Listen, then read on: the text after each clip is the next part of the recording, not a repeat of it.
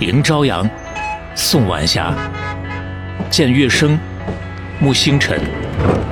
日复一日，你总是认真生活，认真忙碌。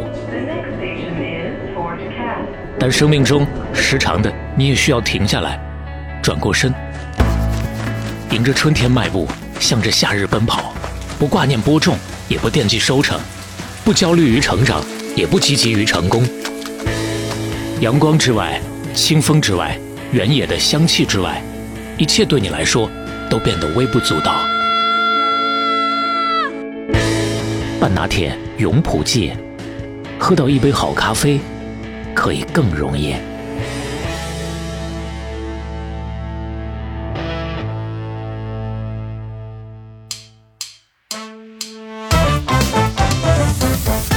他的创始人叫做郭冬临，对的啊，哎，有头发啊。呃，三十一岁的时候，他跟着村长去香港考察家电行业，让他迎来了社会的第一顿毒打，小刀拉屁股了。嗯哎呀，那真是前有狼来后有虎，想要辉煌拿命赌啊！一不做二不休，搬不倒葫芦撒不了油啊！嗯，牌子，摆你路啊！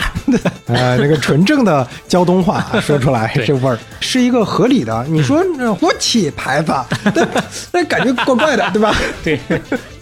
他带我去了美特斯邦威，挑了很多衣服和鞋。照镜子的时候，我都不知道里面那个女孩子是谁，你这要用台湾腔的，学不来呀、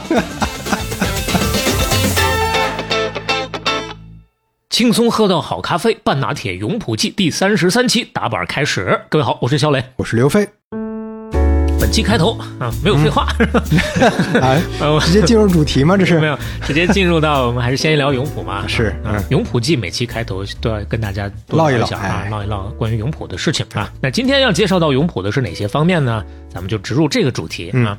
作为一个新兴的消费品牌，永璞呢。不仅拥有世界精品咖啡协会认证的专业烘焙的团队，有五位国际咖啡品质学会认证的咖啡品质鉴定师，嗯他也是国内唯一拥有蓝山咖啡庄园，打造国内第一条闪萃浓缩咖啡液生产线的品牌儿。哎，说到这个闪萃浓缩咖啡液的生产线，嗯这个得跟大家稍稍的来介绍一下。来那，其实永璞记第一期的时候，刘飞跟大家说过闪萃这个事儿。嗯，呃，一七年的时候，永璞在国内开创了便携咖啡液这个品类，嗯当时推出了冷萃咖啡液。一方面呢，确实很受欢迎，但是另一个方面呢，有一个非常重要的短板，就是必须要冷藏保存。是像我们说的这个低温奶一样的，对啊，你要新鲜，你就 要牺牲它的保质你期要，付出成本，啊那这就意味着什么？它的场景就非常有限了。嗯啊，你刚刘飞说成本，运输的成本相对来说也都高上来了。对所以当时他们一直就在考虑有没有办法可以把它做成常温的，但是呢又不添加防腐剂。哎，这就是说到上期咱们聊到的啊，呃，聊罐头的时候，对吧？类似于这些黄桃这些水果罐头，这就不添加防腐剂，对人家就可以做到啊。是那么在咖啡品类当中，怎么能够通过这样的方式，又不添加，又可以延长保存时间，嗯又不影响它的这个口味呢？是啊，国内当时没有这样的技术，嗯所以说呢，永璞团队全世界范围之内找，找到日本，终于找到了一家有七十年历史的一个家族工厂，而且呢，把这个事儿谈下来了。成了他们在大中华区的独家的合作品牌。有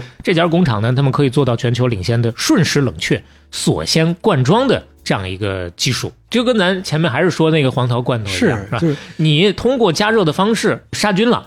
已经没有细菌了，你再给它锁住，外头的细菌又进不来了，你就嗯不需要防腐剂了嘛。是道理其实是一样的，所以说就有了现在的常温可以保存三百六十五天的闪萃咖啡液。哎，保持它的新鲜，保持它的口感啊，保持它没有任何安全的问题。是哎，而且这个闪萃生产线当时是国内没有，现在呢已经引进到国内了，在广东，这是永璞的战略合作伙伴。另外呢，在青岛，永璞还有全套进口的 GMP 标准的十万级的净化车间，这是品牌背后的支撑力量。嗯，这是供应链上做了很多技术上的一些先进的地方。这个事儿还是挺需要有这个长期坚持的这种精神的。对，啊那就看你现在看的到底是赚钱还是品牌的延续和发展了。哎，好了，简单的跟大家介绍一下永璞，接下来就开启我们今天要说到的几个品牌了。哎，嗯今天要聊点啥呢？今天呢，其实还是程序上次这个你聊的啊，呃，上次聊到的是啥呢？羽绒服是今天依然是服饰品类，嗯算是由刘飞开启了这个大品类之后，接下来我们还会沿着这个大方向上继续有条不紊的跟大家来梳理脉络。哎，那么这期节目聊的是什么品类呢？嗯，休闲服饰。休闲服饰啊，那你这个牌子，这个牌子，把尼路今天肯定是会谈到的，哎。但是上来呢还不是他。哦。谈到休闲，我你现在能够想到的第一个，我如果说先聊它，是因为它最出名，你想到的是啥？真维斯、哦，呃美特斯邦威。那我错了，美特斯邦威把它放到最前面了。啊。啊，因为就过往的经验，它确实可能覆盖面啊、影响力相对会更大。你知道我为啥第一个想到真维斯？因为嗯真维斯对我的这个认知冲击太大了。嗯我之前不是在北京五道口住过吗？嗯我经常去清华逛。嗯，清华大学里面有个楼，我看那个楼，哎，挺古朴的，挺好看的。嗯定眼一看，叫真维斯大楼。确实感觉不一样啊。嗯所以说，你看这些品牌真正的做起来之后，他们不管叫做营销也好，还是社会责任方面也好，也都在各种各样的有自己的方法。是一会儿都会谈到啊。哎哎来，首先呢，从美特斯邦威开始，哎，从它的创始人，它的创始人叫做周成建，嗯。一九六五年生人，嗯。六五年四月出生在浙江丽水青田县，嗯。农村出身。初中毕业之后就不上学了，嗯。干过什么呢？干过泥瓦匠，干过木匠，后来呢，当了裁缝学徒，跟着师傅上门给人做衣服。这听起来很很像之前讲晋江戏那些做鞋的啊，嗯最早也是裁缝起家。哎，对，嗯，你看，其实在中国的鞋服行业当中，嗯。曾经一度甚至到现在继续辉煌的很多的掌门人，还真的就是由这儿开始的。包括咱是、那个上上期谈波司登的高老板的时候，嗯嗯。那最早也是裁缝，那人家嗯。就是从这个专业当中生发出来的。嗯嗯。六十年代生人，到了八十年代初，当时十七岁的周成建自己就开始当老板了。哎，在老家开了一个服装纽扣厂，哎，就这个厂子让他迎来了社会的第一顿毒打。怎么说？当时呢，确实，嗯，人很能闯的，自己在这儿开一个小厂子，我要全国范围之内去跑，去嗯找订单，跑到江西景德镇找到一家外贸公司，接了一个三十万的大单。哎呦，哦呦，那个时候八十年代出三十万的大单，是啊这还了得了？嗯我必须要把这个单子给他做好。嗯，回来之后，直接就找当地信用社贷款三十多万。哎呀，玩大了。啊，然后呢，周边一百多名裁缝能找到的全部找过来，来，咱们一起把这个事儿给他干完之后，咱就牛逼了，马不停蹄，日夜赶工。结果活儿干完了，对方一看面料不合格，全退，哎呦喂，这单黄了，哎呀，厂子倒闭了，还背上了三十多万的债。嗯那这时候换个二价别人。扛不住就趴下了，那这辈子感觉都要黄了。结果呢，人家周老板抗压能力确实特别强，盘算了一下，拿着最后剩下的仅有的差不多九千一万块钱去了温州，想要翻本儿。嗯用这个钱当本钱吧，先靠着亲戚打点人脉，在温州妙果寺服装市场接到了加工订单。他还是说，我就擅长干这档子事儿，嗯我还是帮人去做衣服。雇了十几个裁缝师傅，不少还是从老家找过来的。嗯十几个人吃喝拉撒全都在车间里头，嗯日夜加班的干。当时没别的优点，就是能吃苦，能干。嗯，据说是花了两年半就把这个债基本都清了。你想吧，这是多能干！啊，你不得不说，当年的这些看起来他们是做小生意的，其实已经有企业家精神了。嗯是我扛打。对，嗯而且呢，他确实是一个不走寻常路的人。嗯。哎美特斯邦威后来的很长一段时间之内的宣传语“不走寻常路”嘛，是。啊，哪怕是干厂子的时候，他就已经有这个营销意识了，嗯，包下了当地温州一辆双层巴士，在车上打广告，哎呦，我给你成本价，你随便加点钱，衣服就能拿走，哦，丝毫不押韵啊。这 是对呀、这我这是宣传语啊。表达的就是这么一个意思啊。呃，当时这个口号在温州服装市场那算是一鸣惊人呐，嗯甚至吸引了很多外地的客商。嗯哎，他由此赚到了真正他人生当中的第一桶金，哦钱都光还债了。还完债之后，眼看着要雄起了，嗯，又结果又出问题了，嗯因为当时工作太过疲劳，他给一批西服打版的时候啊，袖子长度弄错了，短了一截儿。哎呦，短了一截，这不就完了吗？是啊，你想啊，你当时西服都是正规场合穿的啊，咱上去要演讲一下，给弄个露着个小臂，啊，露着个大胳膊，那这还合适？这不合适啊！那就相当于这个是不是就废了？废了怎么能行呢？当时他就一想，我死马当活马医，我发挥一下子吧。我在外边再接一块啊。啊，对，就用别的布料把这个袖口短的那块儿给补上了。嗯，补完之后一看，不行，显得有点单一，嗯。一不做二不休，搬不倒葫芦撒不了油啊！嗯。我把衣服那个下摆也给它截了。截了之后呢，又换其他颜色的布料，一样的道理，嗯。再给它贴上，哎哎，搞一个拼接款式出来。哦，结果就没想到误打误撞，这个新款式成了畅销款了。这有设计感了。对，这抢购一空，这算是因祸得福了。是，哎呦，因祸得福之后，他就开始动脑筋了。嗯你看，就就没有那么正式的这种拼起来的西服，怎么这么受欢迎呢？嗯那我是不是找到一个新的赛道、新的机会呢？当时这个中国服装市场确实也面临一个到了要转型的时候了。改革开放初期，这是一个时间点，嗯。当时长期受压抑的这个消费的需求迅速的膨胀起来，嗯。服装行业当时是经历了一波报复性的增长的。嗯。但是这波增长到了八十年代末，也就是差不多那个时间点，基本上大家吃穿用度这个需求都满足了，嗯。增长红利呢吃的差不多了，嗯。那服装市场就出现了一波普遍的滞销，然后大家就得开始卷了，开始打价格战。嗯嗯嗯。那包括西装这个东西本身就是一个非常成熟的、特别同质化的东西，很难有太多的创新。好歹有这么一点小的思路，他把这个火花抓住了，嗯，哎，直接把它扩成一个品类了。既然不叫西装，就是大家随便穿穿的，西装。哎，对，哎就叫休闲服饰吧。嗯，现在说起来，他们会做这样的宣传，但你要说“休闲服饰”这个词语究竟最早是从谁嘴里说出来的，可考，可能也不是那么好可考。但是呢，它确实是相对比较早的，包括国外哈、啊就说这个从品类来讲，比中国还要再早一些哦，啊。但是你到也真有这个品类。嗯、你可以这么说吧。嗯包括它这个时间点，它已经不是说在这个赛道之上最早的了，像你刚刚说真维斯啊、那嗯拜尼洛尔那些，其实比它还要再稍微早一些。哦这是一会儿我们要说到的。嗯，嗯但是可能当时在它有限的这个视野范围之内，还没有看到那些个大牌子。嗯，嗯，这个时间是什么时间呢？嗯、九十年代初。哎，你说到这个时间点，我感觉就正好是大家物质消费能力在提升。嗯之前可能就是正式场合，我需要有个牌子的衣服，是，后面慢慢的，我日常生活里也需要有牌子的衣服了。对休闲服饰出现。而且呢，这个牌子又不是那么高高在上的，像皮尔卡丹什么的，你有点摸不着的那种东西。是，嗯，九三九四这两年，周成建办理了美特斯制衣有限公司的营业执照，哦然后注册了邦威的商标。哦，一个是公司名，一个是商标名。最开始是这样的，嗯其实呢，最开始他注册邦威是注册下来了，后来想要再注册美特斯的时候，因为同音的太多了，弄下来，所以他就索性把美特斯跟邦威合在一起，注册成了这个叫做美特斯邦威。嗯，这名字合在一起是这么来的啊。嗨，取美特斯这个公司名为什么呢？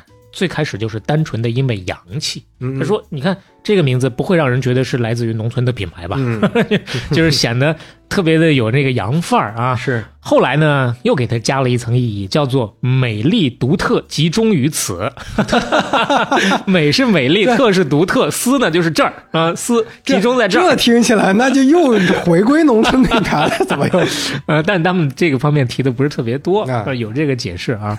然后邦威这个商标就牛了，扬我邦威，扬中华之威，啊啊，国邦之威，可以，这 这还有爱国主义的成分。对，有了厂子，有了牌子之后呢，接下来就是正经开店了。一九九五年的四月份，第一家美特斯邦威的专卖店在温州五马街开业了。嗯，哎，这个时候又开始不走寻常路了。开业当天，温州五马街全部铺上红地毯，顾客沿着这个地毯一直就能走到店里 我的天，啊！你会看到手笔啊对不少宣传那个时候没有城管吧？还 可能跟城管都商量好了啊。你说铺了多久呢？很多人说啊，铺出了几公里的地毯。我嗯特地去看了一下地图啊，温州五马街现在按步行街来算的话，也就是四百来米、六百来米。整条街就这么长啊？对啊呃，整个的把步行街再延长一点，叫五马街的那块儿应该也没太到几公里咱不知道当时是不是说真正的有那么长。嗯嗯总之呢，确实很有气势，整条街都铺满啊。这是第一个营销的小噱头。嗯第二呢，他当时招了三十个服务员做候选，然后呢，让消费者来选择真正合适的服务员来投票。你给我投票还可以打七折的优惠，嗯啊，这也算是其中的一个小小的噱头。还有就是。门前的店招挂了一件老板裁制的风雪衣。这件风雪衣有不同之处，嗯是一个巨型风雪衣。哦，有多巨呢？来看一眼，我的天哪，这就是个，就大家想象那种大的雕像，对啊，就是那种雕像披会披的衣服啊。跟大伙儿说一下这个尺寸吧。当时是花了一百六十米的布料制作了一件长四点六四米、胸围五点四米的这种巨型。这还是老，板亲自制的呀？嗯，应该说是他带头啊监制吧啊监制。你要是不是他自己踩的缝纫机 那应该不是从头到尾自己踩的。那得累死，对，你看你也看到这个风雪衣，啥叫风雪衣呢？我搞了半天啊，很难说。军衣啊。呃，风衣再加上能能挡雪的那种棉袄的那种性质吧，不是羽绒服的那种。嗯当时九十年代初的时候，福建石狮生产的类似的这种风雪衣很火，所以它其实不是说开业的时候现弄的。九十年代初前几年，九三年的时候，跟潮流做了这么一件东西，为嗯也是为了打响名号，不走寻常路嘛。九三年这件衣服做出来之后，入选了当年的上海大世界吉尼斯大全，而且中央电视台东方时空给他播了八分钟，火，可以确实火啊！呃，刚给看那张照片，应该也是当时这个电视台在拍的时候的嗯那张照片。于是乎，九五年开业的时候，把这个衣服也挂过来了。嗯嗯哎，这都说了好几个当时的营销了。还有前头他不是已经开始在巴士上打广告了吗？这回也没落下，又砸了二十万，包下了当时温州仅有的五辆双层巴士，继续打车身广告。所以说，这一通操作下来，美特斯邦威的这个名号就横扫温州，也传到全国各地了。当然，这算是一个小小的缘起啊，这才刚刚看到美特斯邦威落地之后，它真正能做大，应该说得益于周老板两千年前后做的两个决策吧。嗯第一个呢，就是对商业模式做创新。做衣服，当时国内更多的还是重生产、轻开发、轻营销的这么一个传统。嗯我自己有厂子，我自己弄个牌子，我来做嘛。但他呢，就开始换不同的这个玩法了。当然，现在看起来就是呃很正常的一个玩法，只不过嗯当时对于整个的服装行业来讲，还是很少见的。自主设计、委托生产、加盟销售嘛，就是轻资产的一个经营模式。哎他当时想的也很清楚，我如果按照这个老路走，这么重，我没有足够的钱，什么时候才能把我的这个规模做起来呢？嗯现在服装市场日新月异，我就赶不上人家的速度了。而且在服装行业，他都已经干了这么十几年了，嗯基本上也看清楚了，这个行业没有太多的核心技术、核心壁垒可言。嗯我弄出一个新的爆款来，人家说抄，呲儿一下就就致敬了，啊，呃，就就弯道了。弯道超了啊 所以说呢，不行，嗯我就得用他们赶不上的速度把这个规模做起来。哎，这还那个时候就有这种理念了，周转啊，我提提高周转率。哎，生产、物流这些全部都外包出去，嗯通过加盟的方式，迅速的就渗透到全国各大的城市当中了。嗯他们自己就做这个核心的设计是一方面，品牌运营是一方面，嗯那绝对够轻啊。那用周老板的话说，就是我不在乎我企业自身有多少资源，我在乎这个企业有多少能力去整合资源，这是核心问题。世界的就是我的，我的就是世界的。最后这个怎么过渡到这儿来的？是 嗯，那意思我可以不拥有它嗯，嗯只要我能用它就行。嗯嗯在那个时间，那这个策略确实起了大用了，这是其一。其实第二个能做起来的点呢，也是在这第一个点里面算是一个单点的延伸，就是我专做品牌，我得怎么把品牌做起来？哎打广告嘛，明星代言嘛，是，那你看这个时间点，基本上也是当时我讲的晋江系哎那个时间点啊。是嗯。其实这波起来，不管是休闲服饰啊、运动服饰啊。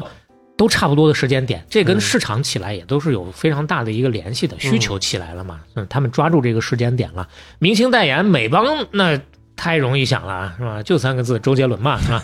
对啊，当然了，他请的不只是周杰伦啊，请过花儿乐队，请过郭富城，请过张韶涵、潘玮柏、李易峰，包括杨颖、Angelababy，哎呀，都曾经是他的代言人。嗯当然，周杰伦是最重要的，从零三年开始就把他给签了，一直到二零一七年结束，周杰伦其实当了十四年的美邦的代言人。哎呀，零三年啊，你想想这个时间多早？对呀确实也是很早就怎么说看有商业眼光啊，能是看到这个明星的价值。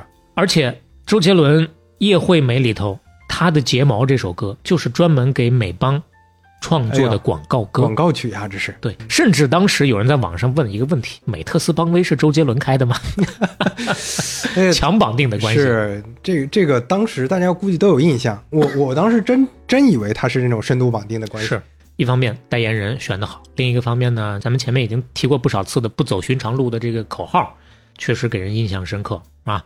各种各样的广告植入也在做，《变形金刚二》里头都有它的广告。哎呦，现在说起来，很多人津津乐道的是零九年的当时的热门影视剧《一起来看流星雨》，那个 一起来看雷阵雨。对，那个女主人公啊叫楚雨荨，你这要用台湾腔的，学不来呀。端木，他带我去了美特斯邦威，挑了很多衣服和鞋，照镜子的时候。我都不知道里面那个女孩子是谁。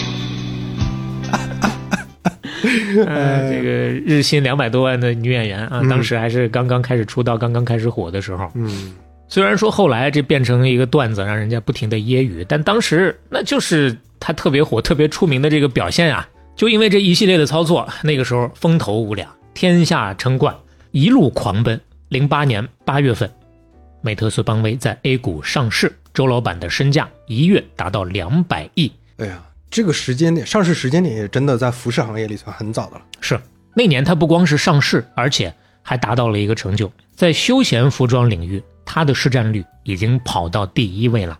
哦，你其实很难猜它的市占率有多少。嗯嗯，很难猜是吧？很难猜，百分之一点三啊！这市场集中度也非常小，小了，非常小啊！这已经是第一了。后面第二位是百分之一点零七，我的天，森马，哦，少不了今天也要提，一会儿会提啊。零八年上市，一零年美邦的市值接近四百亿，当时到达了一个顶峰。周老板周成建家族从零八到一零连续三年蝉联胡润中国服装富豪榜的冠军，嗯，哎，一直到二零一一年被森马的邱光和老板的家族超越。哎呦。所以其实他们比那些运动服饰的老板们都排在前面。是，嗯，那也就是说，当时这个市场相对要更大一些。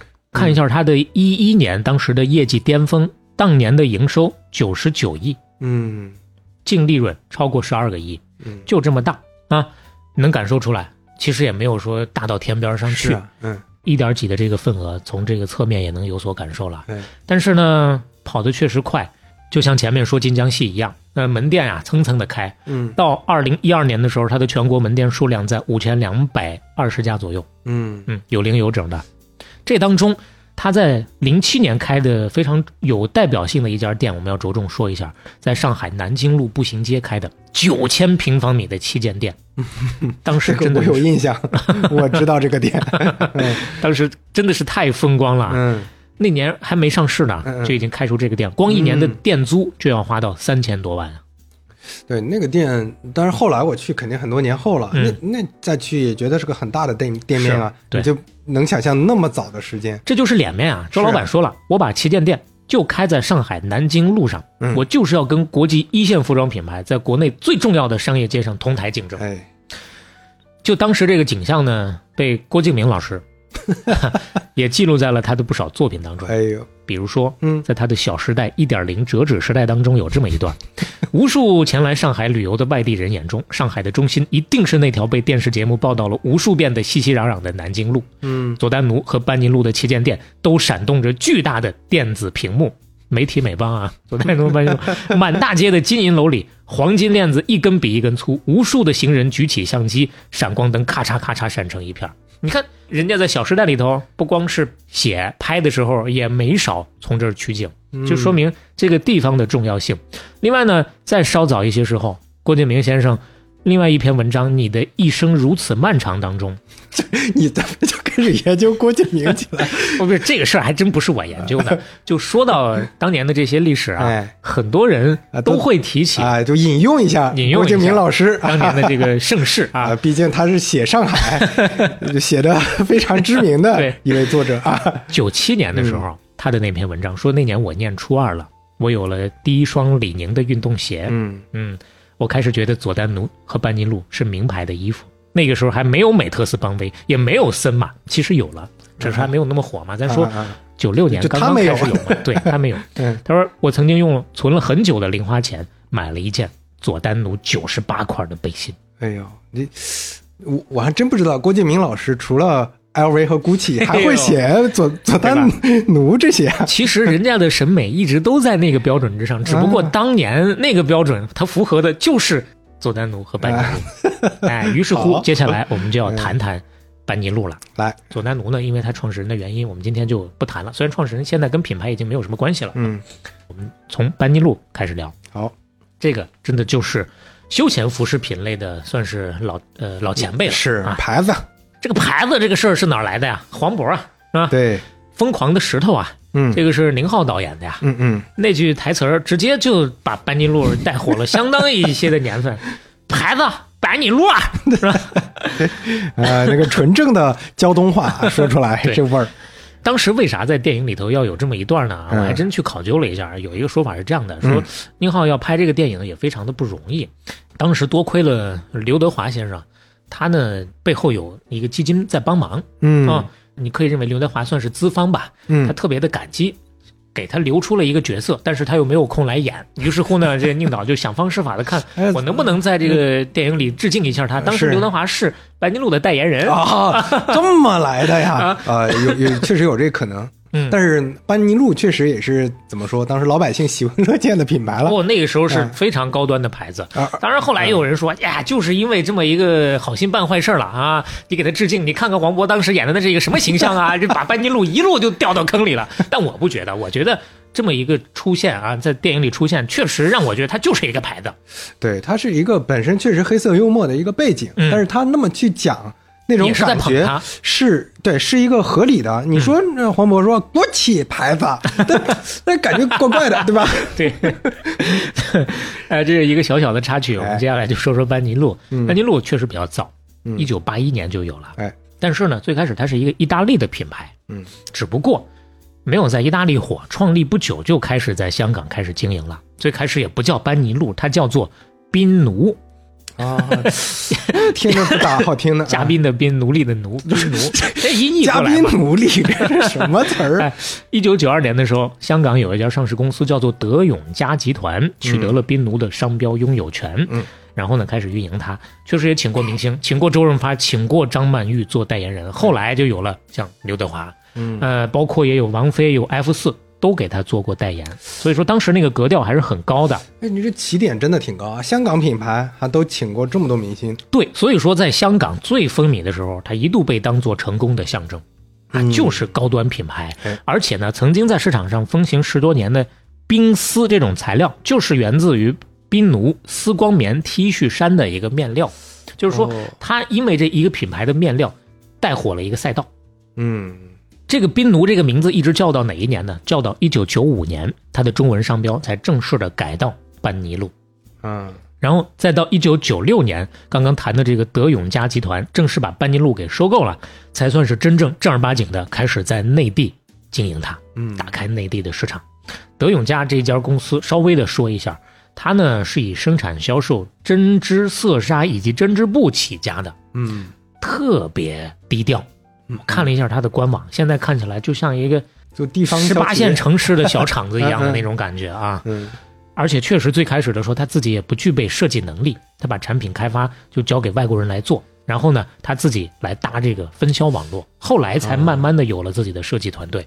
当年班尼路，咱就说在内地吧，有多么辉煌的战绩呢？连续十二年荣列全国市场同类产品销量第一，十二年呀，连续十二年。嗯这个我想来想去，确实可能在有些年份的重叠之上，其他的牌子不见得认，但是他能够拿出这个数据，就说明人家能够找到这方面的自己的一些说辞和证据。对，至少是 top two 嘛。嗯啊，其实说起来，当年号称亚洲服装零售一哥的是佐丹奴，嗯，他比班尼路进入中国内地也早了几年，但是到了二零零一年，班尼路从九六年开始做内地的市场，到了二零零一年就已经全面超越佐丹奴了。嗯当时它的全国门店数量超过六百家，佐丹奴在四百多家。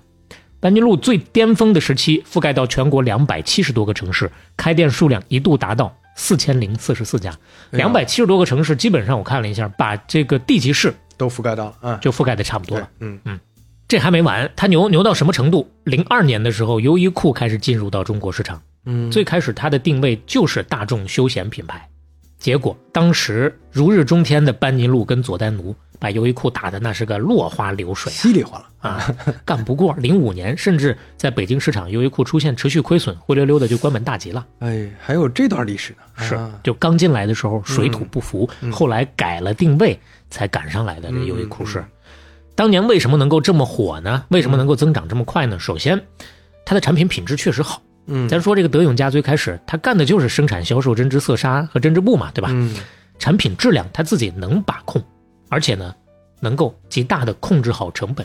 嗯，就产业链他自己其实是有这个控制力的。嗯，其次呢，就是他这个开店速度确实也够快。核心的城市、核心的地段，再加上当时这么出名的巨星代言，嗯，就把这个一线大牌的感觉做出来了。哎，所以说呢，它算是喝到了内地的休闲品牌的头口神仙水。嗯，他再往后就是真维斯了。哎，真维斯其实也是舶来品，原来是澳大利亚的一个服装连锁品牌。啊，哎，后来呢是有两兄弟，一个叫做杨昭，一个叫做杨勋，嗯，把它引入到中国香港，其实是从香香港开始哦开枝散叶的。啊，这两兄弟要讲一下啊，祖籍是广东惠州，当时是为了生计运动到香港的，啊，这很正常。当时很多广东人都到香港了嘛，偷渡到香港。王老吉啊，早 早先的有个兄弟啊，呃，最开始去的之后呢，到制衣厂打工，干了那么几年之后，一九七四年，这兄弟俩就用攒下来的钱，又找别人借了差不多十多万吧。你看那个时候也是特别有魄力的，跟朋友一起创办了一个制衣厂，叫做旭日制衣厂。嗯起这个名字，他们的寓意呢是对美好未来的一个无限的憧憬。嗯 但后来也有另外一层解读，因为他们俩兄弟俩确实能干，没日没夜的干，啊 所以说呢，他的工友就说：“你这个旭日啊，就是一个星期有九天的意思，这么个旭呀，这么就是个序法。就是象九日形象形文字啊，嗯，那这个工厂呢，刚开始干的也是磕磕绊绊。嗯有一年到了年底的时候，眼看没活了，再拖下去工厂都要倒闭了。这两个人四处的打听，哎，谁手里有活干不完呐？或者说干不了啊？给我们，我们是混口饭吃啊。嗯结果天无绝人之路，有一天有一个朋友啊找到他们说，我这边有一个两百袋的牛仔裤的单子，你看你愿不愿意接？哎呦，这杨昭一听接呀，那抓紧，有活我们就能干。嗯把这个样板拿来，拿来一看，当场就傻眼了，啊，这是什么牛仔裤？没见过这样的牛仔裤啊！嗯来，你看一下这个图，这是挺奇怪的，感觉是一堆补丁，这还不是那种说像现在那样牛仔裤，我给你钉很多补丁，嗯嗯。它是搞出很多格子来。啊，不好形容啊，嗯有条件去看看 show notes 的朋友啊，嗯。这个图已经给大家放到我们的资料里了，大家可以去看一下。是，整条裤就是一个一个的格子，嗯。就这么拼起来的。哎呀，就这个活儿，一方面呢丑嗯嗯。不好看，但是当时呢，人家美国人就认这个款式，美国人就觉得这个好看。这是这是我们当季的潮流对啊，潮流款，那好，你觉得好看，我做也就完了。关键是它不好弄，工艺太复杂，利润呢特别的低微。所以说，很多厂家一看不干，非要让我干五百五十港元一单儿，你这个货我给你弄，嗯太贵了。他们兄弟俩最终两百九十九一单儿把这个订单接下来的，哎呦，又便宜又要攻这个关，算是破釜沉舟了。为了生计啊，日夜带着工友攻关，还真就把这事儿给攻破了。哦，他们搞出了一个打格子用的专用的工具。嗯把原来的这个效率提高了三倍。嗯这事儿呢，也算是一炮而红，创下了一个款式生产一百六十万条裤子的香港制衣记录。哦呦，这个是挺不容易的，是听起来啊，这也打响他们的这个叫什么公关品牌了。对，这就是他们旭日厂的第一个拳头产品，嗯算是一战定乾坤，哎，也是由此赚到了他们的第一桶金。这会儿虽然赚不少钱，但是他干的还是给人家代工的事儿嘛。嗯当然，这个过程当中，慢慢的也开始给真维斯代工了。哦，但带着带着呢，就开始有想法了，哎，还是觉得嗯，品牌拿下来，哎 对，就像咱前面说那个波司登一样，我光代工两年挣了这么多，我自个儿干吧，对不对？是啊，所以说呢，我不行，我得创牌子啊，我发展零售，这才是出路。他们就像你说的，嗯九零年的时候反客为主，把真维斯给收了。哦，这个供应链把这个前端品牌买下来，这个挺有意思、啊。哎，就就说明当时这个牌子应该也就那样啊。嗯嗯而且他收了之后呢，两条腿发展，一方面呢指挥澳大利亚那边，本身是澳大利亚牌子嘛，嗯在澳大利亚在新西兰发展了两百多家专卖店，嗯，当时已经干到了澳大利亚本土的第二大服装品牌，哎呦，先从那边发展起来的。可以，然后到了一九九三年，进入到中国内地，内地第一家专卖店开在哪儿？你猜？哎，上海 啊，哎 也是上海是吧？你猜上海哪儿？上海，那我就只能猜南京路了，哎，让你说着了。也是在那儿啊。哎，真的就也是开在那儿的，而且嗯它可是比那个咱刚刚说的美邦要早的呀。哦，它真的就是非常重要的一个划时代的标志。由此，我们要稍微的分析一下这个专卖店开起来对于中国老百姓服装消费的意识和习惯的影响嗯和造成的变化了。首先，当时在南京路上啊，这个商业街上。店招啊，就各种各样的招牌是很多，但基本上都是花花绿绿的，看起来有点现在就比如说香港走到哪儿的那种感觉啊。嗯作为真维斯来说，这是第一家用大面积的底色做招牌的服装专卖店，大牌子，蓝色的招牌，就那么几个字母 Jeans West，对，特别的干净啊，没有那么的花花绿绿。然后呢，早在专卖店装修的时候，他们就在门口贴了招聘广告，当时就已经引起了一波不少的围观了。招聘广告这么写啊，嗯我们预计招聘六十个人，一经录用，月薪不低于八百元。嗯，八百元是什么样的概念呢？那个时候的上海，嗯、九三年啊，平均月工资查了一下，四百七十一块钱。哎呦，那真维斯给的这个待遇，算是差不多是两倍了。两倍了呀，嗯，而且这是整个上海的平均月工资，可不是上海说售货员的平均月工资啊。嗯嗯你要说这个岗位之上，应该到不了四百七十一是。嗯那所以明显的看出来，大家都想去啊。嗯两天时间，他就收到了一千多封的求职信，想招六十个人呢。跟现在考公务员一样。啊，就是啊 这如其比筛了半天，进面试的还有两百多个人呢。嗯店还没开，光招人就已经刷了这么一波了啊！嗯，这是免费营销啊。是，嗯，这就跟当年调研牛腩先搞内测一样。是，然后咱就说这个体验上的变化了。嗯有类似的专卖店出现之前，当时你说小年轻人，我想追个时髦，我想买个衣服，去哪儿啊？要么是呃国营商店。大型商场，要么呢就是街边的小店儿啊，就那种小门头，或者就是去个夜市，去个摊儿，这两种消费的模式是不一样的。国营商店、大型商场，首先牌子都在这里头，嗯质量相对也有保障。但是我不知道你有多大的印象，基本都是柜台类型的。嗯你要在柜台里面看衣服，好，你看好了之后呢，来劳驾您给我拿下来，我试一试。我试完之后，如果再不买，那边就横挑鼻子竖挑眼了。嗯国营商店里头嘛，当年刘晓庆老师啊，跟这个陈强老师演的那个电影，嗯嗯，有很多类似的这样一个场景。那我这吃大锅饭的，谁给你好脸色看呀？是啊？压力也很大，体验没有那么好。那这是好的高端的衣服。那街边摊夜市的那些呢？是服装种类多了，价格便宜了，但是质量档次就没有那么高了。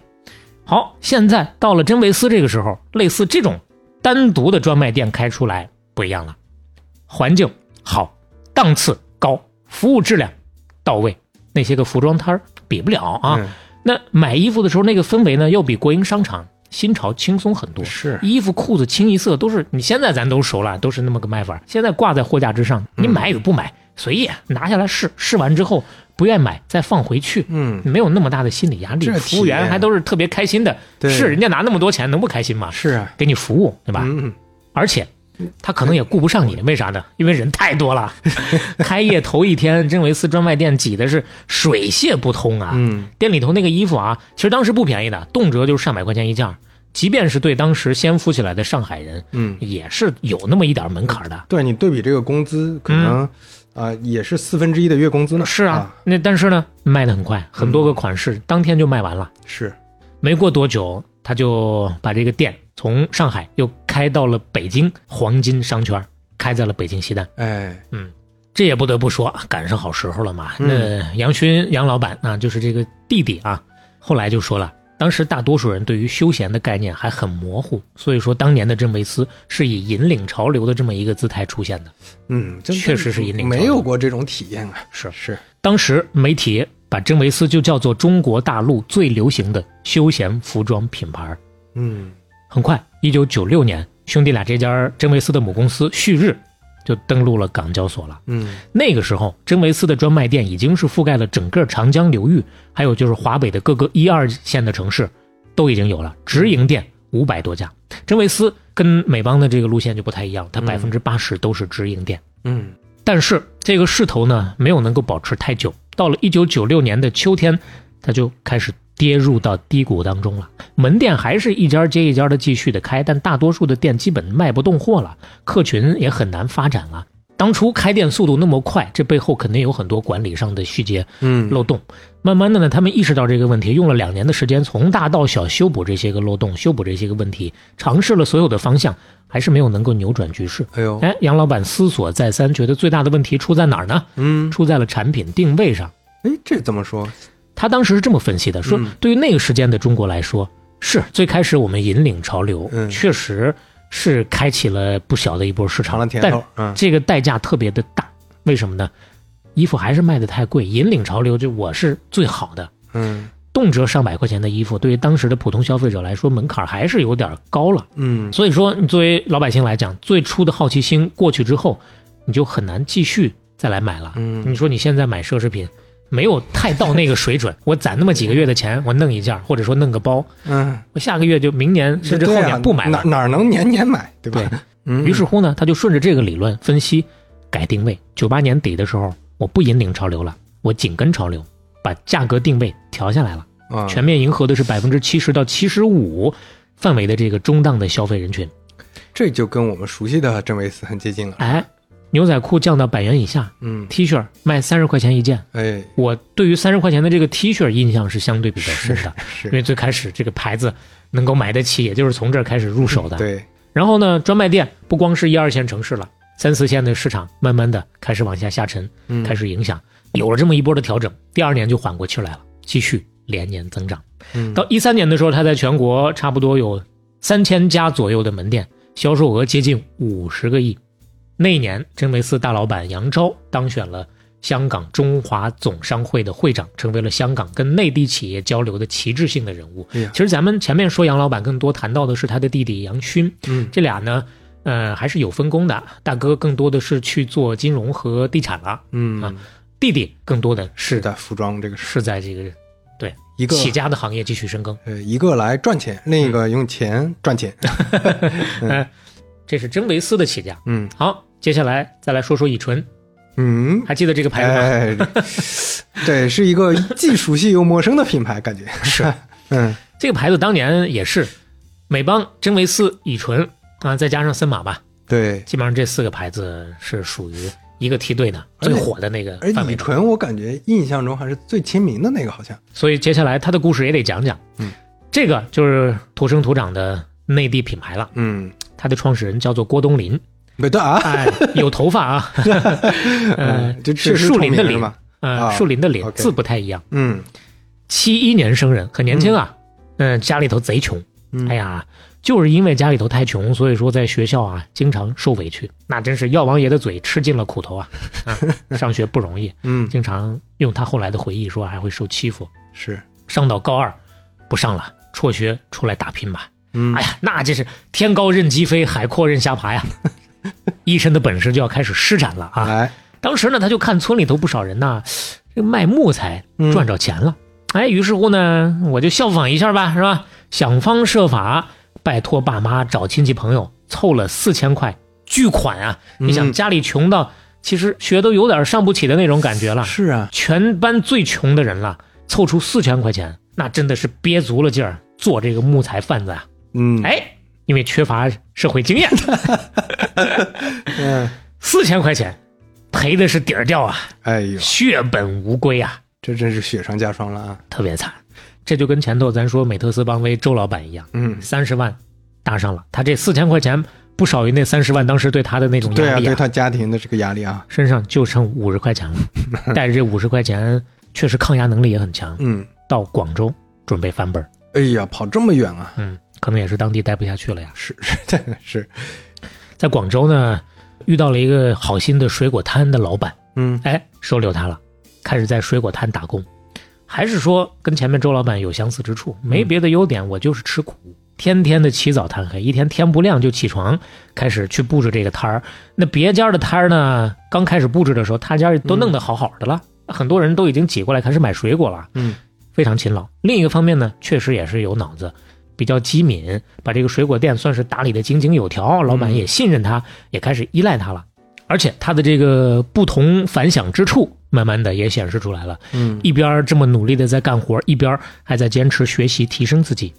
一方面干活的时候，这市场当中其他的店、其他的行业怎么个运作法，他在研究，他在留意。嗯另一个方面呢，省吃俭用，省下来这个钱，他要还债啊。嗯还有四千块钱巨款呢，但凡省下来一点儿报名了广州的一个叫做幸福夜校，上夜校。哎，这哎跟小磊一样啊，上个德云社夜校那咱现在也很努力，修行一下。哎，人家这个夜校学的是工商管理和营销，哎呦，而且是当时班上公认的最刻苦的学生。嗯嗯，这是特别辛苦的两年的时间。嗯嗯，当然也是他人生当中可以说是转折性的两年。一方面呢，努力工作，把这个欠债还的差不多了；嗯另一个方面，该积累的这个知识啊和经验啊，学到了。哎，学到了。嗯一九九一年，二十岁的时候，偶然有一个机会认识了一个做服装生意的朋友。嗯，对，前面还是水果摊儿呢，现在才开始真正的 终于接触倒到到。服装上啊。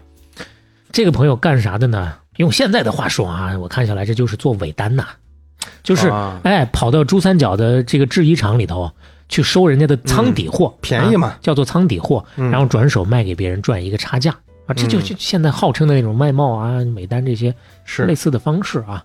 两年时间不到，珠三角所有的制衣厂他都跑遍了。嗯而且呢，依然在保持他特别吃苦耐劳的这个好的品质。嗯天不亮，人家都同行还没来呢，他就早早的蹲在门口在等着了。嗯，哎，去的早就更有机会能够拿到价格更便宜的、更好的货嘛。嗯这事儿啊，干了几年，人生当中的第一桶金攒下了。这些钱他用来干嘛了呢？在广州的矿泉路租了一个小摊位，一边做批发，一边做零售。哎，嗯这个经营方式升级了，自个儿开始坐地当老板了。嗯但这个活儿也不好干，当时也是竞争挺激烈的。嗯于是乎呢，开始动脑筋想法子了。其实这个地方就有有点类似于这个服装批发市场，嗯在北京的话，官批、冻批、大世界啊，类似啊。嗯杭州的话，像四季青四季青这样的地方，我不知道你有没有去过感受。过啊？一个一个的啊，去了之后还都得网上有各种各样的术语。哎，这个拿货多少钱呀？其实人家老板那个门儿清，是你是与不是，看一眼就知道，对对吧？就是一个巨型的 叫什么服装销售枢枢纽集散集散枢纽啊。对，那就开这么一个摊儿呢。嗯他动心思就动在哪儿了？别人都是把衣服啊挂在摊子上，挂得满满当当的。嗯那你谁要来拿货，你来看嘛。嗯他不一样，有一天呢，想了一个办法，摊子上一件衣服都不挂，空着。嗯然后呢，柜台之上堆得满满的一包一包的大袋子，上面直接写这是发济南的，这是发西安的、哦杭州的、无锡的 这不是 Better Call Saul 里边，你还记得 Saul 卖手机的时候，对对对对。那桌上摆一堆，其实没卖出去呢。对，这些哎，我都我都发出去了，这些啊哎哎张老板，张老板，你那货我都给你发的呢啊！有顾客进来立马打电话。风骚律师的啊，这个这个方法，嗯，饥饿营销嘛，啊是哎，他就用上了。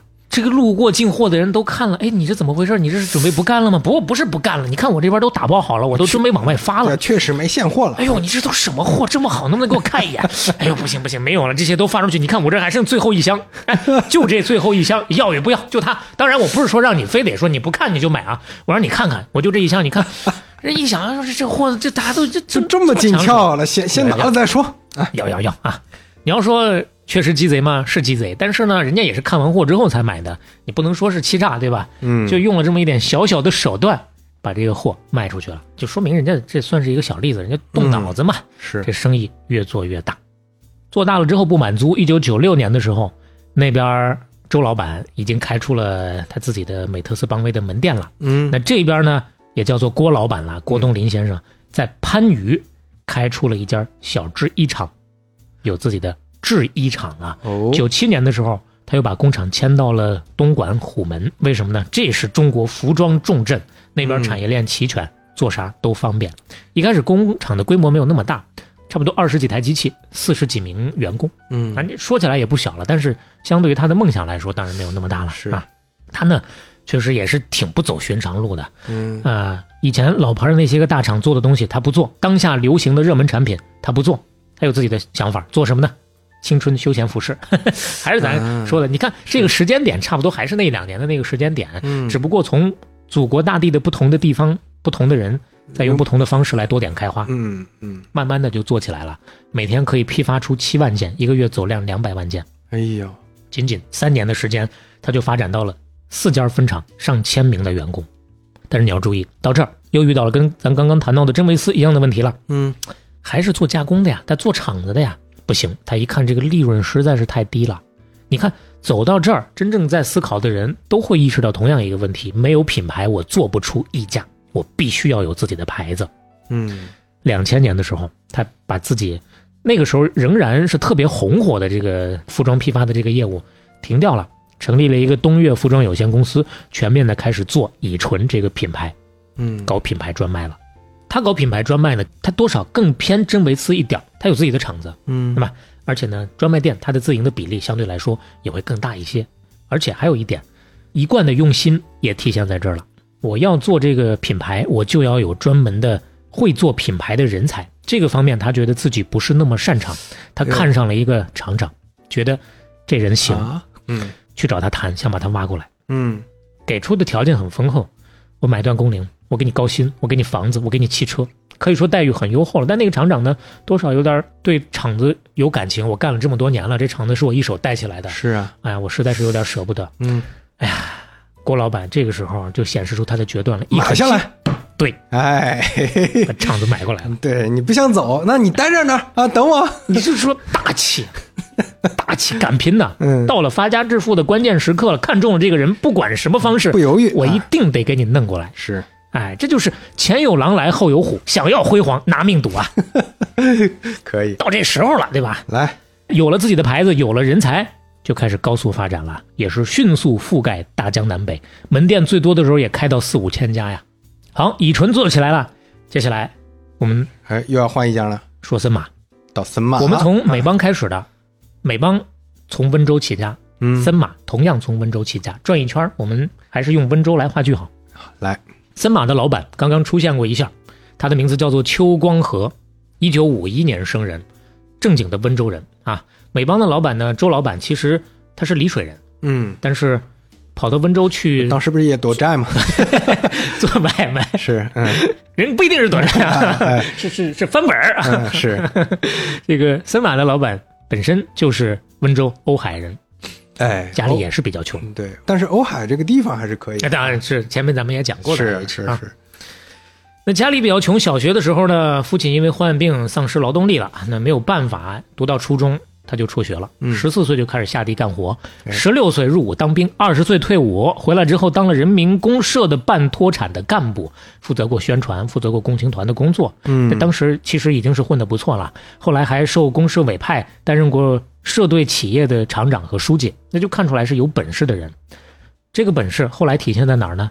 三十一岁的时候，他跟着村长去香港考察家电行业，小刀拉屁股了，怎 么说？嗯他，开了眼了呀，啊 这不是很常见的吗？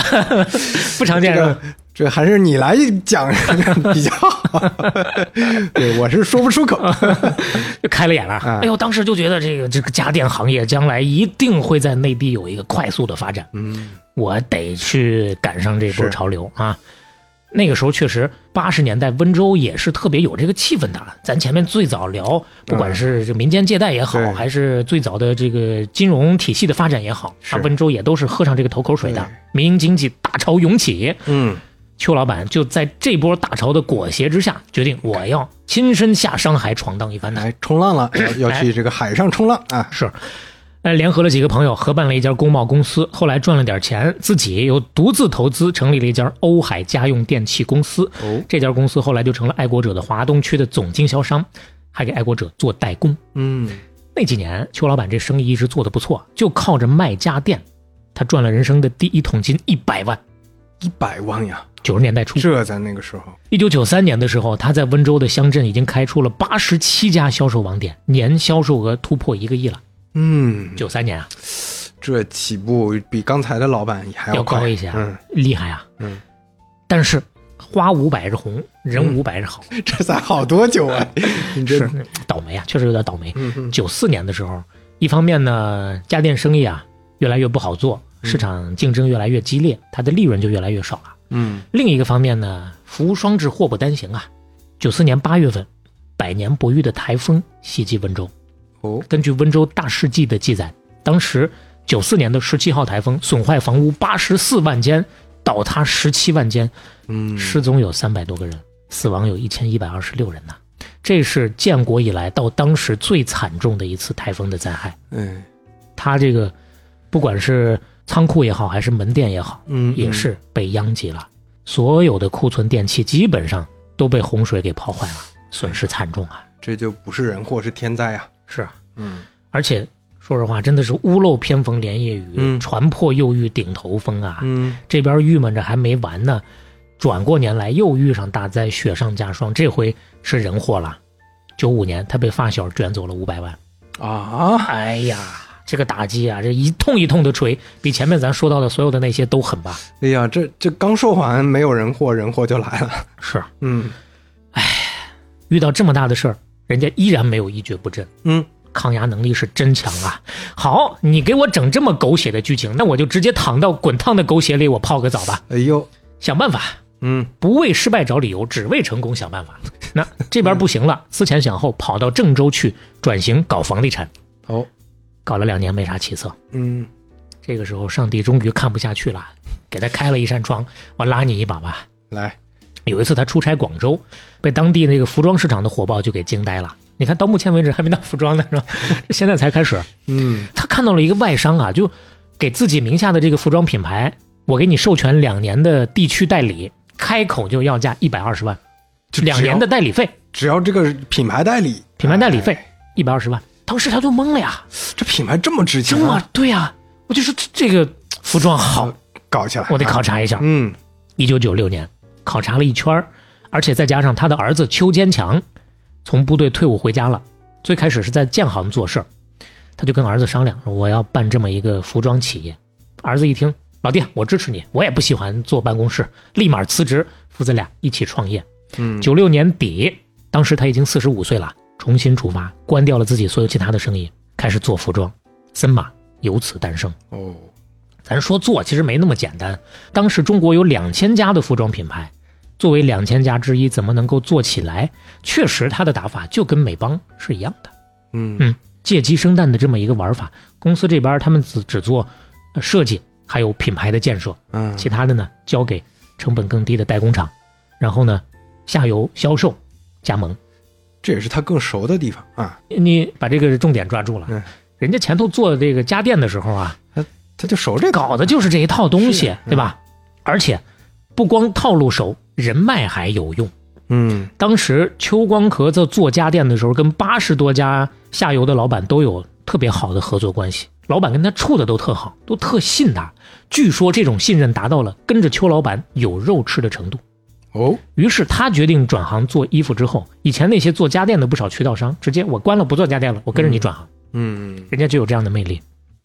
当然了，这个只是一方面，另一方面还得自己努力啊。当时他儿子邱坚强二十多岁才，就坚强，对，这名字起的确实，嗯嗯、也是特别有时代特色吧啊。嗯只身一人跑到广东去找生产企业嗯啊，他负责上游，每年就回老家待上一两个月的时间。创业前十年，据说人家都没在家里过过春节。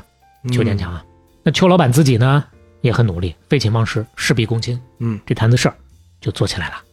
那其实套路还是一样的，那少不了也得说说他的代言，森马的代言，零三年请到了谢霆锋，那也是不惜重金呐、是有印象啊，广告语穿什么就是什么，三马、嗯啊，这句话也跟美特斯邦威的不走寻常路差不多一样的这个体量级别，是。对吧？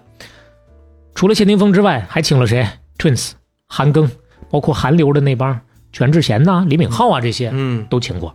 就这么一路高歌猛进，看看他的成绩吧。两千年的时候，森马的销售已经成功突破了十个亿。二零一零年的时候，实现了营收四十七个亿。一一年在深交所成功上市，当时的市值高达四百四十八点九亿。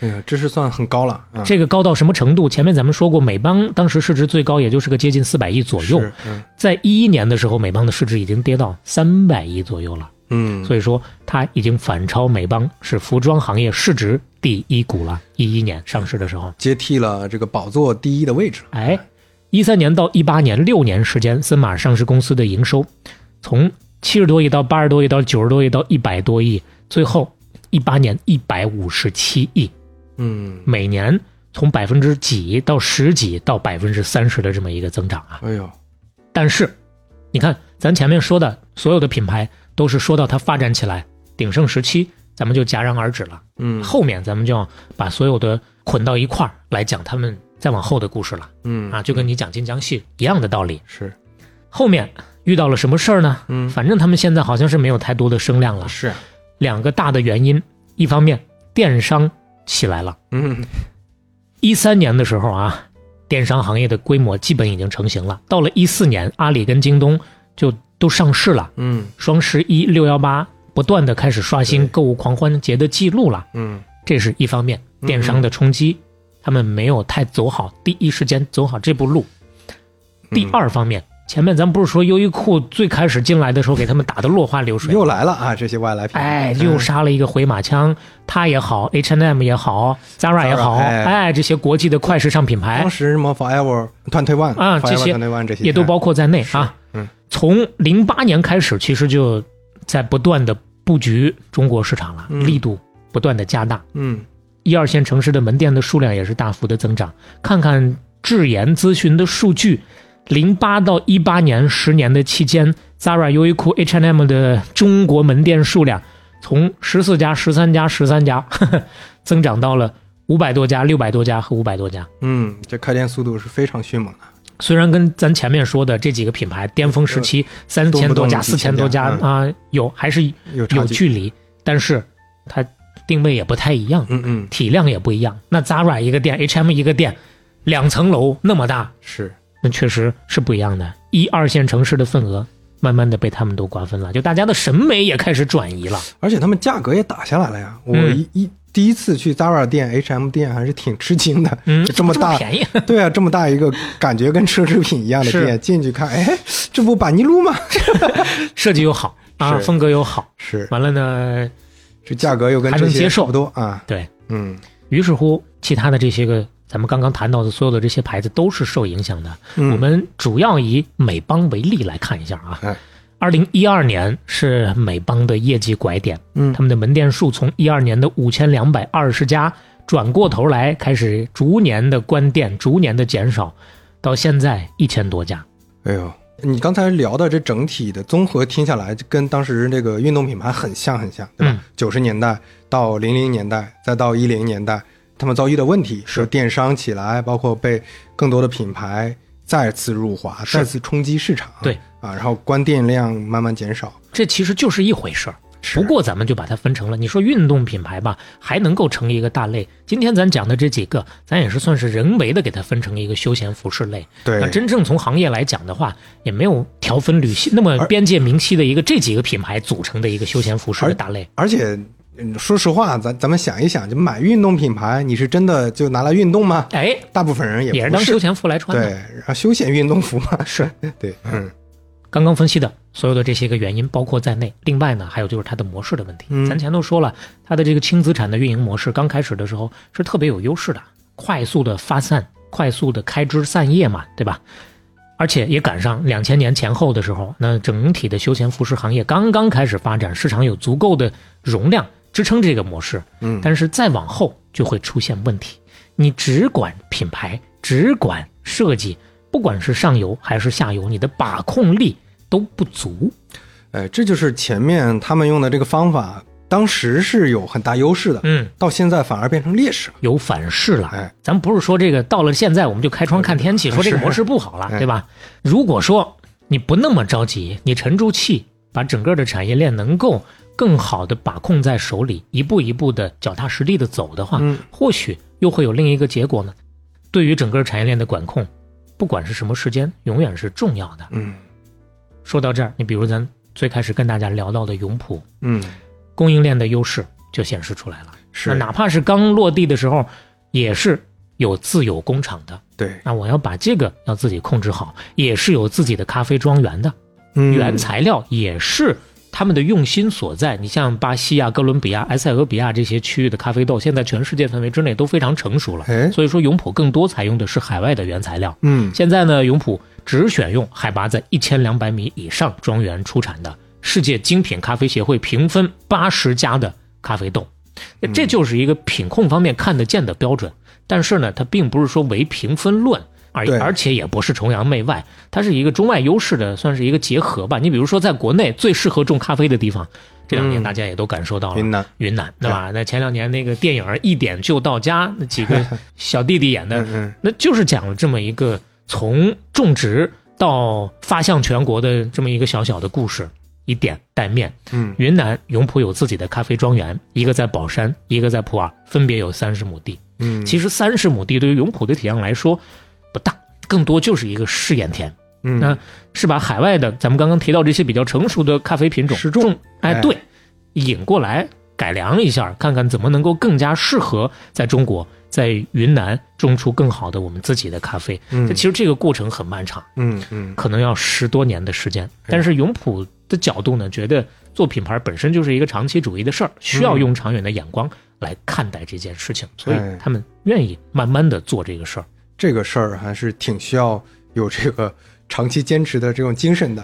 你就说很多人对永璞咖啡的印象还是一个，哎，它是不是一个网红品牌？嗯，它是不是一个在淘宝经营或者在嗯其他电商平台在渠道品牌经营做得很好？我找个 OEM，我贴个啊，牌儿、对，啊其他的方面可能也没下功夫，这么一个团队做的，其实不是。就是你要是真的立足，想要长期主义的做一个品牌的话是，肯定供应链是要把控在自己手上的。对，嗯。供应链是一个方面，另一个方面就是咱们前面说的，类似于美邦的这样的轻资产的模式，嗯，对于库存也很难有把控的主动权。哦，前面刘飞说晋江系的时候，非常重要的一个就是门店开太多，库存都压在那儿，嗯销都销不完，是，不用再产了，我就坐这儿卖，我都能再卖很多年。类似于美邦也遇到库存叠加的问题，哦，出货出不动了。咱们就看看它去年的年报，嗯，存货占比百分之九十八点八九，跌价损失是以亿为单位的。哎呦，另外呢，库存在这儿就得想办法甩货，嗯，我甩货对于品牌就是一个损伤，是啊，而且你越是甩的多了，人家就越不买了，天天就蹲着等着你打折了。嗯，还有就是，这边的货我甩不完，我新品更新的速度就更慢，存货周转就会逐渐的受影响。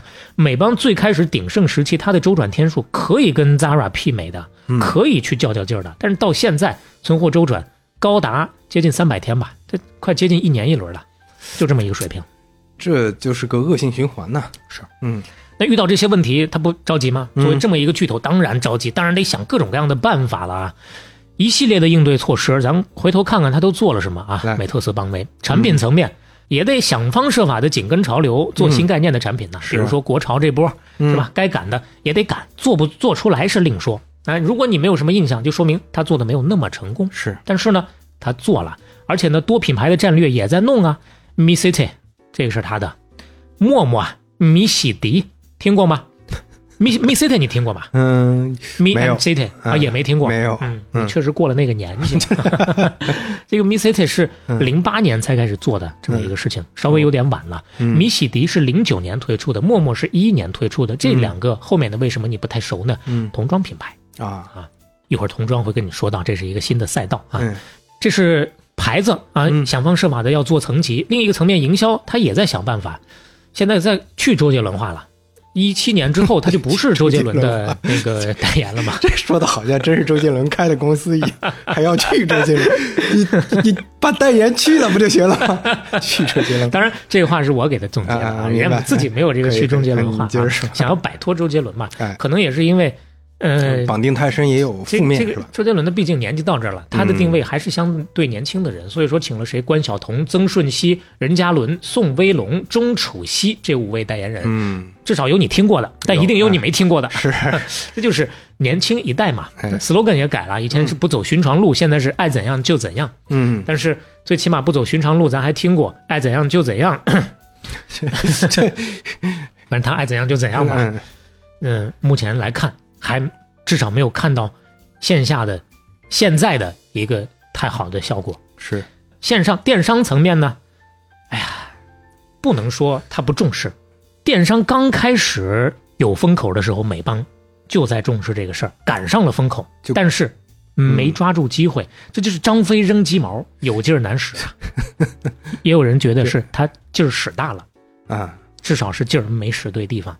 其实周老板周成建对于电子商务的敏感是很高的。嗯，一零年的时候，美邦业绩最亮丽的那个时候，还高高在上的时候，他就开始做自己的电商平台了，嗯。叫做邦购网，哎，美邦的邦嘛，邦购网。开开店啊，在网上去卖啊，对，它具体运营模式就是借助全国的这个门店，把线上线下体验结合起来。哎呦，你可以线上下单，线下拿 O to 货哎，对，这新零售的模式，一五年才开始火起来，对，人家一零年就开始有这个概念了，嗯，但是太早了。是，上线了一年就黯然收场，没能够等到新零售的这股东风刮起来。回头等它再拾起来的时候，市场已经杀成一片红海了，嗯又有点晚了。嗯这是其一，其二呢，周家的大公子周邦威在一四年打造了一款超级时尚 app，叫有范儿。哦，哎，是不是有点印象了？有一点印象，，哎，当时他的这个有范儿的野心也是非常大的，针对的就是年轻群体。这回就不光是说我卖点衣服了，主打的是潮流时尚搭配体验平台这么一个概念。你作为用户，你可以获得定制化的搭配建议，而且可以在平台下单，哦，给你方案，给你产品，还可以在这上面分享时尚内容，包括其他的这个社区性的互动。这就是一款典型的社交电商 app 呀。是，啊又没做起来呀。当时他花了多大的功夫？有范儿，你是哪儿曝光最多？奇葩说呀，嗯嗯嗯，花了五千万拿下了奇葩说的总冠名，那是第一季，后头第二季、第三季继续在做呀。奇葩说火了，他没动静了。哎呀，这个确实我没仔细研究过啊，嗯咱也不知道这里面是产品有问题，还是说它后面其他方面的问题啊。我觉得是有点掣肘。嗯一方面他自己是做衣服的，嗯，是吧？那他肯定要专注于自己的衣服的这个销售平台，是，对吧？但是另一个方面呢，他又把摊子铺的这么大，我想做的是一个社交电商的 app，我想把你的生活方式的这种范儿给你弄起来，其实很像小红书的，你有没有感受到但？但但这方面是完全不擅长呀。对。它不是这么一个，他的基因不是这样的，对啊，他公司不是干这个的。呀。这就叫掣肘嘛。嗯。一方面我要把自己的那摊事儿弄好，另一个方面我又想往大了做，嗯。两边都没顾上。嗯，小红书也是一三年上线的呀，虽然中间颇多曲折，但人家现在成了，是，有范儿没了，嗯。一七年八月就下线了。嗯。这波又没做起来，然后就是直播电商了。那直播电商他们下手也挺早的，只不过呢，现在也没有看到太多的水花，流量入场券不属于他。于是乎，他现在的目前的现状是什么样呢？我们现在录节目的时候是二二年的年底最后这么几天了，是，大家听到节目的时候已经是二三年的年初了。嗯就在这几天，美邦还在频频的出手，不是买买买，是卖卖卖。哎呀，把自己资产给卖了是吧？嗯，卖店求生吧。嗯十二月二十六号，一点三个亿出售了贵州贵阳的一家店铺，嗯用于盘活资产。嗯上次出售距现在不足两个月的时间。嗯那这些店都卖了，现在还剩多少？刚刚我们不是也说过一个数吗？一二年的时候最高有五千两百多家，是这当中加盟店是占了接近四千家，嗯直营店一千家。再往后呢，就数量不断的减少，到二一年年末的时候，它的直营店和加盟店加到一起一千六百多家，嗯就这么一个水平了。不光卖店，也在卖其他的厂子在内啊，嗯。在去年就已经在开始卖了，旗下的公司大包出售。嗯。即使是这么个卖法，还是没有能够挽救连年亏损的业绩的数据。看一下它的财报，一九到二一年的年报，一九年亏了八点二六亿，二零年亏八点五九亿，二一年亏四点六九亿，二二年的前三季度营收在九点六八亿，这个营收同比百分之五十的下滑，前三个月亏损就在七点五九亿了。嗯，就这么一个水平。今年上二零二二年上半年的时候，还一度爆出过欠薪的问题。嗯，好的时候是他，差的时候也是他。嗯时来天地皆同力，运去英雄不自由啊。嗯，当然了，毕竟还是曾经那么大的一个体量，现在呢、啊也还是一个上市公司，所以他们还在想办法，现在还在调整业务板块。二零二二年看起来他们的力量集中在哪儿呢？美特斯邦威的这个主品牌上，主打的风格叫做甜酷和潮酷的风格。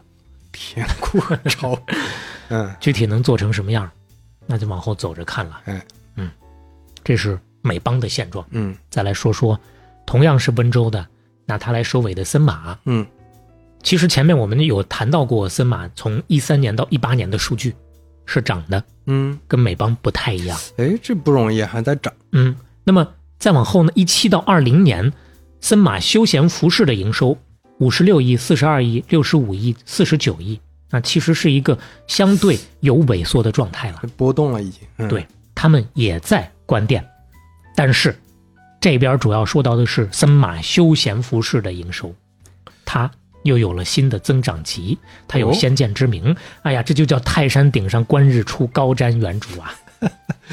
嗯，怎么说？它有童装品牌。哦，刚刚咱说美邦不是也有布局童装品牌吗？嗯，但是它布局的时候，人家森马已经把童装品牌做到全国第一了。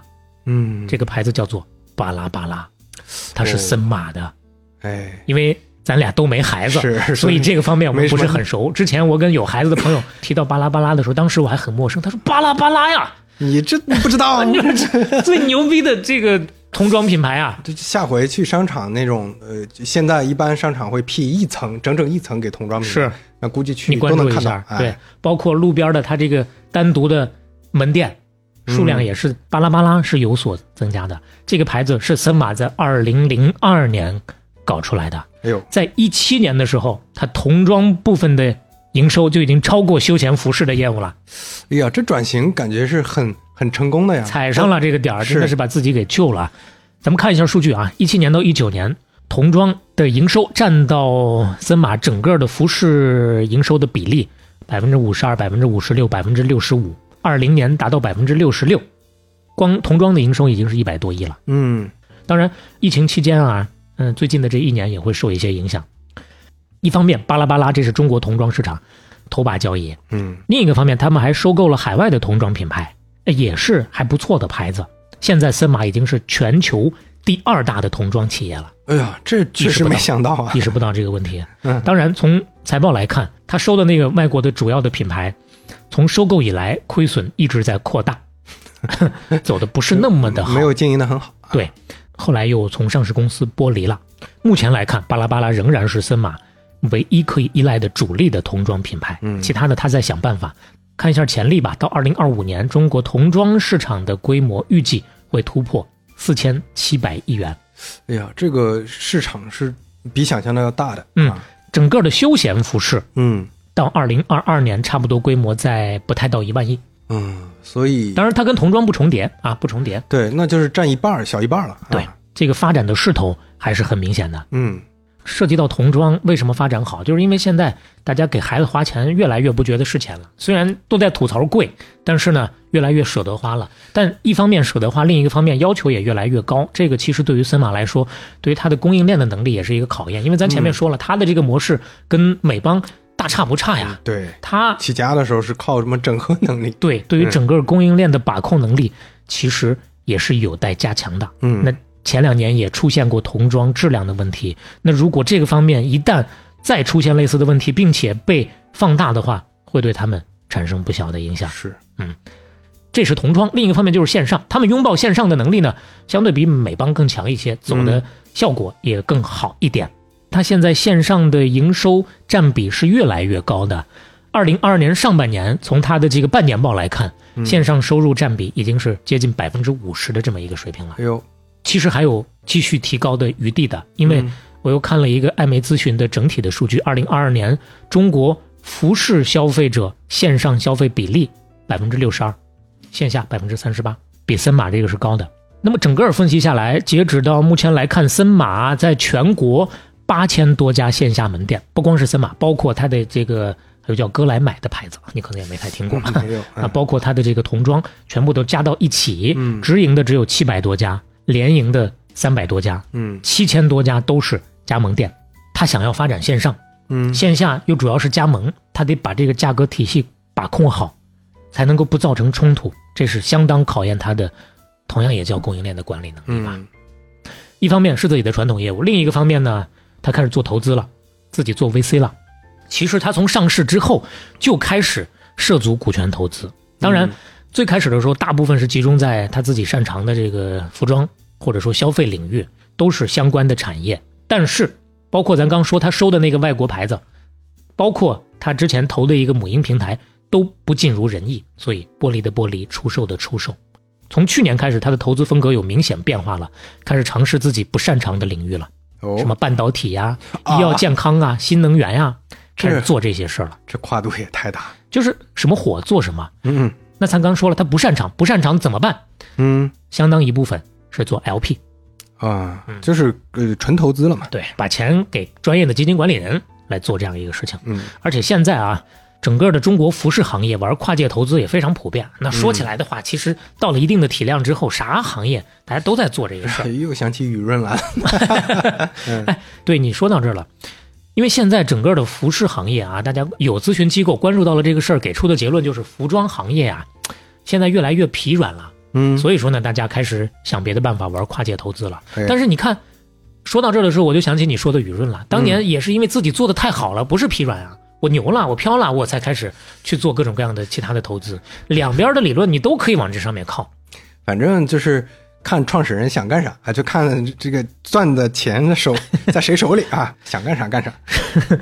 但最起码说明他们手里还是有余钱，能做事儿的。嗯嗯这是森马啊，现在在这个赛道之上，目前来看，跟同期的这几个老兄弟相比，他是混得最好的了。哎，那乙醇呢？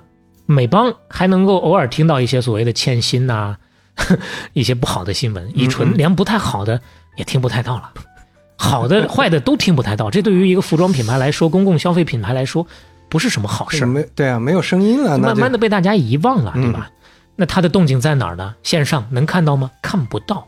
实际上呢，乙醇在二零一一年就开始进驻天猫跟京东平台了。哦，在做线上了，但是两年之后他就叫停了线上业务，不卖了。这这就是咱自断死路吗？这是对原因是什么？嗯这是我刚刚说森马那时候谈到的一个原因。嗯线上线下发生了剧烈的冲突，价格体系哦，它打不平了，尤其是说咱说双十一啊、六幺八这些大范围的打折，导致他的经销商都是线下的呀意见特别的大。所以说呢，他搞不定这个事情了，好，他就直接挥泪斩马谡。线上业务乙醇直接不做到现在，你上他的官网还有这么一句话：任何含有乙醇产品的线上商家，包括淘宝、京东、抖音等，都不属于官方购买渠道，请认准线下乙醇旗舰店、专卖店进行正品选购。这这都不是斩马谡，这就是自断双臂呀。对，断完双臂，他当然要想办法了。是啊我不可能说我真的就线上不做，怎么办呢？他想的一个办法是什么？单独做一个线上品牌，啊，搞了一个叫做 A Twenty One A 二十一，没听过吧？没有，哎啊，乙醇只做线下，A Twenty One 只做线上，嗯，但是没听过吗？你不是？是啊我也之前也没怎么听过呀，确实做的效果不是那么好。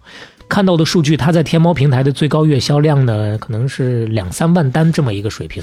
哎美邦呢可能九万单，森马呢这个数据可能稍微有点滞后啊。嗯二零年左右的数据，当时是十万单，但是森马现在整个的电商平台的销售量应该已经是美邦的两倍到四倍这么一个水平了。这就是前面说到的，其实它跟这个企业的品牌和供应链管理能力都有关系。嗯，就你管得足够好的话，你是可以线上线下同步卖的。是你就可能不同的款式、价格体系上得做更精细化的处理啊。对你线上款跟线下款分清楚嘛，对对吧？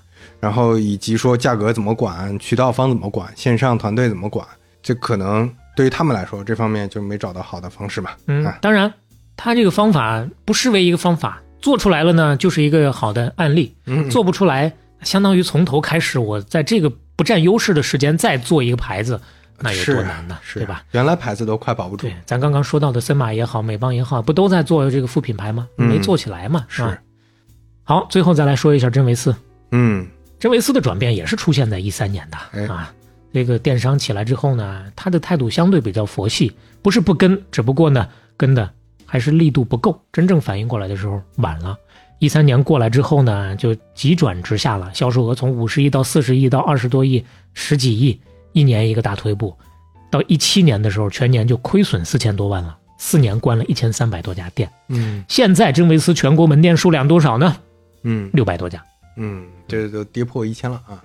对销售额怎么说呢？这两年已经稍稍的有所回血了，但是二零二一年叫做恢复到了十五亿，也就是这个水平了。OK，啊今年呢，目前预计下来，他们自己预计在二十五亿左右，整体的业绩增长主要来自于线上。嗯那其实时至今日，旭日集团啊，一星期干九天，服装只占他们百分之十左右的一个业务水平吧。啊，就是赚到的钱，其实之前这个靠哥哥的经营嗯已经赚起来了。对，所以说不是最主要的一个支撑了。但是呢，他们依然没有放弃，嗯至少传递给我的这个感受就是，杨勋弟弟杨老板还在想办法。嗯，一八年的时候，真维斯品牌的中国业务从母公司剥离，一九年开始他们的澳洲真维斯的业务重组，现在是由旭日集团百分之百的管理的。嗯背后的目的都是想要更加自主的去做改革。嗯当然这两年会有一些新闻，有一些误读，说他们破产怎么样的啊，嗯呃，不是那么的全面。其实他们就相当于把这些业务自己再拿回来，从头开始，嗯我再来做调整嗯啊。那到今年，时隔七年，他又一次的请了代言人，就是哦过去七年没有代言人了，请的是张若昀，哦嗯，OK，这是真维斯的这么一个现状。最后呢，咱们做一个行业的简单的数据总结吧。嗯，根据国家统计局的数据显示，这两年中国服装行业，说的是服装行业啊，服装行业头部集中度看一下，CR 三百分之三点二六嗯，CR 五百分之四点二九，前十名集中度百分之五点五九，比刚刚那个休闲服饰呢稍好点有限吧。是 是啊，这集中度还是极低啊。嗯嗯竞争其实还是非常激烈的。真正的你想再有头部集中方面的一个大的变化，似乎这还真的越来越难了。嗯但是，咱们今天说到的这个硬划分出来的休闲品类嗯，仍然是一个大的市场哎。艾媒咨询的一个调研数据，二零二二年服饰消费者偏好类型前三名，休闲风、运动范儿，还有就是紧跟当季流行的风格，它这个分类也分得挺迷的啊有。点对，但不管怎么说，把休闲风放在最前面了，占比百分之六十。嗯嗯百分之五十九点五这么一个图啊，我放在 show notes 里面，回头大家可以看一下。后面还有什么呢？中性风、中国风、英伦学院风、欧美范儿、复古传统等等这些。我在想这些这被调研的这些人能不能分清这几个？对，就比较难嘛，是啊，嗯所以可能还是休闲这两个字在大家的认知当中的占比更高一些。是是，另外，刚刚我们不是说到一个数字吗？休闲服饰的整体市场，一五年到一九年从七千多亿增长到呃九千多亿，一直到二二年，基本上都在九千多亿的水平徘徊，九千五百亿上下吧，就这么一个水平。再往后发展，大抵的一个预测，数据我们就不展开了啊，万亿左右的这么一个水平。哎那么方向呢？这个方面呢，援引一下中国服装行业“十四五”发展指导意见跟二零三五年远景目标，哈哈，这是一个比较大的一个帽儿盖下来了。这当中对于中国服装行业“十四五”期间的目标给出的规划是：全球服装科技的主要驱动者、时尚的重要引领者、可持续发展的推进者。这听着也挺抽象的，跟那个调查问卷不相上下。科技，嗯，还是在主打，比如说面料的什么科技方面啊。那时尚永远都是要有的，所以可持续发展呢，更多还是是这个低碳方面是啊，嗯。发展目标有一个图哈，也贴在 show notes 里面。真正关心行业发展的，大家可以去看一下。嗯好，分析到这儿基本就结束了。最后呢，因为刚刚我们说到的品牌是真维斯，我们就以真维斯的这个杨老板啊弟弟这位杨勋老板的一个小小的特写啊，做一个结尾吧。哎，杨老板今年七十岁了，嗯，还是依然每天工作十个小时以上，哎呦，就是真的是九日啊，特别执着啊。所以所以说，在很多员工的眼里面呢，一方面很敬佩他，另一个方面呢也有点难受。啊，怎么说？老板啥都管，就很难自己有施展的拳脚。是包括咱们刚刚说到的这个美邦的周老板哎，啊，据某些前员工的反馈，也是很有事必躬亲，专职风格的这么一种啊，对，脾气也不好，是。喜欢教训人。哎，这就跟那个之前我讲过，像钟闪闪、宗庆后，嗯其实他们管理公司的方式也也几乎一样。嗯，有强人能管好，那这是一个好事儿啊。嗯创始人能够带着，呃，有明确的个人风格的企业往前走，但是，一旦说路子踏错之后，就很难有修正的机会了。对，它不是一个现代化企业的管理方式，森马是挺不容易的，挺少见的，还嗯，能中间找到一个空中加油的机会，再一次的有第二的增长点啊。那说回真维斯的老板杨勋，包括对于休闲服饰行业，现在我们看起来，对于今天说到的所有的这些个品牌，似乎都没有太多动静。杨老板呢是这么总结的，嗯。作为我们今天的结尾，他说过去一段时间，我们的业绩有高有低，业绩好的时候我们就要更勤快一些，业绩不好的时候呢，我们也要看看别人是怎么成功的。哎，参考一下经验，嗯。找出我们的不足，积极的调整。但是他说我始终坚信一个信念呀，嗯，人总是要穿衣服的呀，这是刚需。哎，当你产品不好，消费者自然会抛弃你，是。这个时候你就要找出自身的问题，嗯，解决它，才有出路。哎，所以说，对于不管是休闲服饰也好，还是中国服饰整个的大行业也好，人总是要穿衣服的呀。你回到这叫回到用户需求的本质，嗯。啊，今天我们是框在休闲，之前啊我们说过羽绒服也好，嗯。说过运动也好，是。包括后面还有一些啊其他的可能有穿插的品类，可能还会继续跟大家聊到。一方面是讲过去的故事，嗯，缅怀回顾；另一个方面呢，怀着希对于未来的的希望，哎，对于行业有更多的了解，对是将来也会有用处。当然，不光是服装行业了，那消费品行业是吧？是，这个永璞咖啡就是在大潮当中奋力扑腾的这么一个我们能够看到非常优秀的例子。哎，所以今天还要再一次的提醒大家，别忘了继续在我们的主要就是小宇宙的平台是啊，有任何的想法儿。一起来交流，有任何的信息可以继续的跟我们来补充，我们依然会从所有留言的朋友当中选出三位，送出永普特别为大家准备的品牌大礼包。哎，当然啦，有越来越多的朋友，我们也能够感受得到，不管是通过永普认识半拿铁，还是通过半拿铁认识永普，都是发自内心的在留言，也不为了这么一个大礼包。也欢迎大家继续的跟更多的啊，觉得自己会喜欢，不管是节目还是产品的朋友，一起来分享推荐。如果喜欢半拿铁的话，欢迎在各个平台小宇宙、苹果 Podcast、网易云音乐、喜马拉雅、Spotify、YouTube、哔哩哔哩等平台订阅和收听我们。那么半拿铁永璞记第三十三期，杀青。